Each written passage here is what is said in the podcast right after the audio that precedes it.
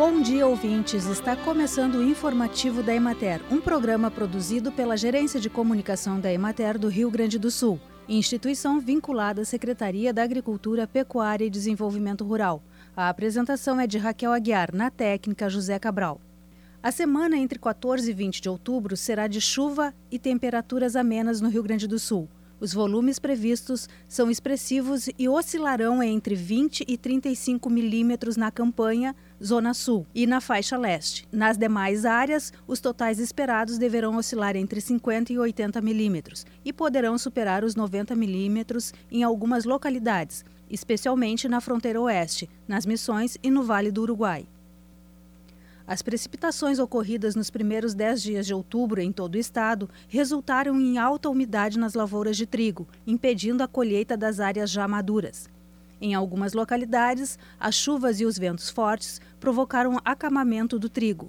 A colheita atinge 5% no estado. Em Maçambará, na região administrativa da Emater de Bagé, teve início a colheita das lavouras semeadas em maio, com produtividade média de 2.400 quilos por hectare. Em Manuel Viana, os cultivos se recuperaram da estiagem, com bom desenvolvimento. No município, já há áreas em condições de colheita, aguardando as condições climáticas favoráveis. Na campanha, é bom o desenvolvimento vegetativo nas lavouras em florescimento e enchimento de grãos, projetando boa perspectiva de colheita. Nas regiões administrativas da Emater de Santa Rosa e Juí, a boa umidade do solo tem sido importante para manter a produtividade estável da canola. Na de Santa Rosa, a média tem chegado em 1.312 quilos por hectare e 37% das áreas já foram colhidas. Produtores pulverizam com herbicidas lavouras em fase de maturação para uniformizá-la e antecipar a colheita.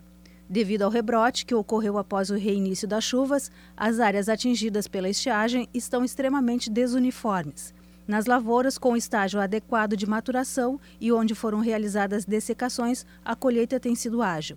Estudantes das séries iniciais da Escola Municipal de Educação Fundamental Santa Teresa, de Campina das Missões, tiveram a oportunidade de conhecer mais sobre a produção de mel a partir de abelhas sem ferrão, a meliponicultura.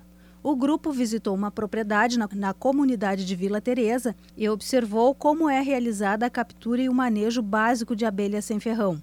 A meliponicultura consiste na criação racional de abelhas popularmente conhecidas como sem ferrão ou nativas, especialmente dos gêneros melipona e trígona.